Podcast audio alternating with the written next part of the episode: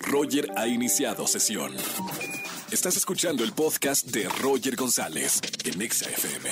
Seguimos en XFM 104.9 en este jueves de recomendaciones cinematográficas con Oscar Uriel. Bienvenido, Oscar. Esta es una sección muy especial, querido amigo, porque eh, a mí me encantan las historias detrás de las películas. A O mí sea, también. Cómo se filmaron. Eh, aquí traigo cinco películas ¿Sí? Muy buenas, Ajá. pero cuyo rodaje fue un verdadero desastre. No, pero son ¿Estás de cinco acuerdo? películas famosas. Son cinco películas famosas. La primera es Titanic. ¿Qué? No, ¿cómo un Mira, desastre? Te voy a decir una cosa. Titanic, el Titanic se hundió de noche. Sí. ¿Eso qué implica?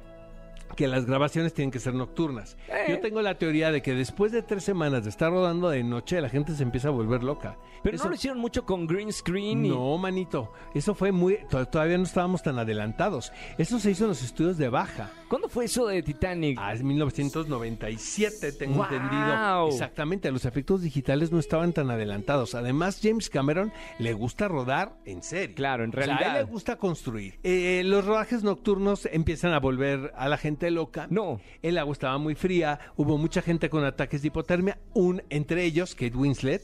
Eh, Kate Winslet le dejó de hablar a James Cameron después del rodaje. No es cierto, Oscar. Entonces no quería saber ella absolutamente nada de la película. Te juro que no sabía esta Cuando la historia. película se estrena en Tokio, cuando Leonardo DiCaprio ve la película, le marca a Kate Winslet y le dice: No sabes lo que hicimos". No seas tonta, tienes que ir a la premier en Londres de la película.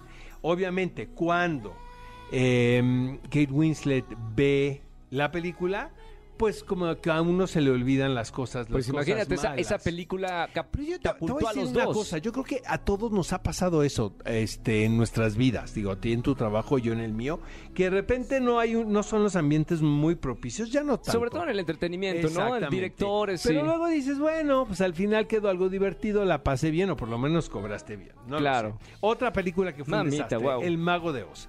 El Mago de Oz estaba diseñada para Shirley Temple. Sí. Eh, Shirley Temple era una la estrella infantil número uno del momento, pero no cantaba como cantaba Judy Garland. Claro. Judy Garland fue contratada por MGM realmente por su voz. Ella nunca fue considerada eh, por los ejecutivos como una posible starlet. Sí. Eh, Judy Garland es muy linda, pero no era el prototipo de la estrella de Hollywood.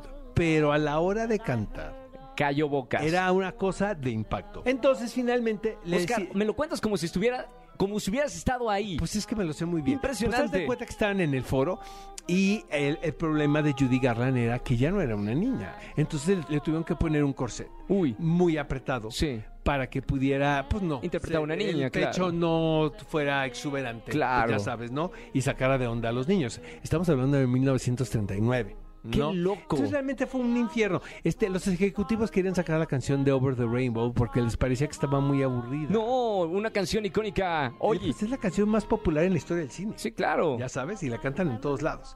Este, otra pesadilla por ahí, y esta todo el mundo lo sabe, el Tres. resplandor. Es, el Resplandor es eh, eh, probablemente una de las tres mejores películas de terror en la historia, dirigida por Stanley Kubrick.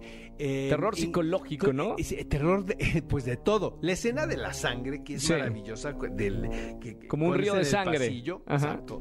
Bueno, creo que tardaron tres semanas en rodarla porque el señor Stanley Kubrick, qui- quien tenía fama de ser un perfeccionista, pues no estaba contento con el color. Y Stanley Kubrick eh, tuvo un problema muy fuerte con Shelley eh, La actriz, la, la que interpreta a la esposa de Jack Nicholson. Sí. Este, que incluso en un documental oficial que hay, oficial, o sea, aprobado por los productores, ves una escena donde ella está harta No. y le dice a Stanley Kubrick, ¿sabes qué? Yo ya no quiero seguir trabajando contigo. O sea, ya, o sea, creo que ya tenemos la, la, la secuencia. Entonces, este, hay muchas anécdotas. Alrededor del no me había enterado de eso, ¿eh? Dirigida por Werner Herzog. Ahora que estamos medio de vacaciones, amigos, que unos nos tomamos una semana, otros otra, vean esta película dirigida por Herzog. Es la historia de eh, un hombre quien tiene la obsesión de construir un ah, teatro de ópera en medio de una selva. Sí. Este personaje es interpretado por Klaus Kinski. Klaus Kinski es considerado uno de los actores más conflictivos en la historia del cine, al grado de que contrataban extras. Uno de ellos era eh, eh, ge- gente que era indígena, que, que estaban rodando en la selva. Sí, claro, claro. Llega el indígena y le dice al director, ¿sabes qué? Eh, si quieres que lo mate, lo mato. No, ¿tanto así? ¡Qué horrible! Es la mejor ¿Qué- anécdota. ¿Qué año era? Es la ve- 72, Con 71, razón. 72. La mejor anécdota que he escuchado en mi ¡Qué vida. fuerte! Cuentan también que la leyenda urbana que hubo un momento donde le sacaron una pistola a, a Klaus Kinski, la, se la sacó el director y le dijo, tienes que hacer la secuencia como No yo es te la-". cierto, con una pistola. Con una pistola. Claro, también hay que ver la posición de él, ¿qué- qué- qué- qué tanto hacía? Decían, son estas relaciones de amor y odio eh, tan como que vivimos todos los días Sí, y que sí, tú sí. y yo conocemos. Y la última, amigo, esa- esta es de Ke- Kevin Costner, Waterworld. En aquel Ah, entonces, cuando se hizo esta película, era la más cara en la historia. Después llegó Titanic. Sí. Y resulta que era temporada de huracanes. No es cierto. Entonces se llevó una y otra vez y otra y- los sets. Eh, el mismo Kevin Costner llevó a su amigo Kevin Reynolds Sí. a que dirigiera la película. Kevin Reynolds había dirigido un Robin Hood muy exitoso con Kevin Costner Me acuerdo. de principios sí, sí, de los sí. 90. Eh, obviamente dejaron de ser amigos para- y nunca, nunca recuperaron la amistad. Porque Kevin ah, Reynolds quería una versión de tres horas. Entonces Kevin Costner se puso del lado de los ejecutivos, que creo que era Warner, eh, por una versión de dos horas. Sí. Obviamente la versión de dos horas no se entiende, Roy. No. No se entiende. Tienes que ver la versión del director que duraba. Pero nu- nunca- nunca salió. Sí, hay, por ahí anda circulando en, en formato DVD. ¿En serio? Sí, sí, sí. sí, La, sí, la sí. extendida. Pues esas son, amigo mío. Qué Top de películas. puso, ¿verdad? Top de películas cuyos rodajes fueron desastres. No, Y nunca fueron- lo hubiera imaginado, ¿eh? Es Titanic, El Mago de Oz, El Resplandor, Fitzcarraldo y Waterworld. Escúchanos en vivo y gana boletos a los mejores conciertos de 4 a 7 de la tarde por Exa FM 104.9.